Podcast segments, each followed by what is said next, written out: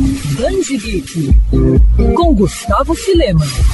Com o sucesso do universo cinematográfico da Marvel, os Vingadores se tornaram uma das equipes de super-heróis mais populares, mesmo fora do universo dos quadrinhos. Mas o que pouca gente sabe é que existem outras versões menos famosas do grupo. E não, não estou falando dos Vingadores da Costa Oeste, mas sim dos Vingadores Centrais. Criada por John Byrne no fim da década de 80, a equipe, uma divisão não autorizada da original, é composta por personagens menos populares da editora e que são caracterizados pela sua maneira atrapalhada como enfrentam os vilões. A formação mais famosa dos Vingadores Centrais conta com Chapa, alter ego do Dr. Val Ventura, mutante que pode esticar o corpo, Grande Berta, capaz de controlar completamente a distribuição do tecido adiposo do seu corpo, Demar Davis, o Porta, que além de se teletransportar pode gerar portais, Senhor Imortal, que como o nome diz é imortal, e Dinosaur, uma jovem que conta com a aparência e habilidades de um pterodátilo. Apesar de ser queridinho entre os fãs, o grupo teve poucas publicações aqui no Brasil.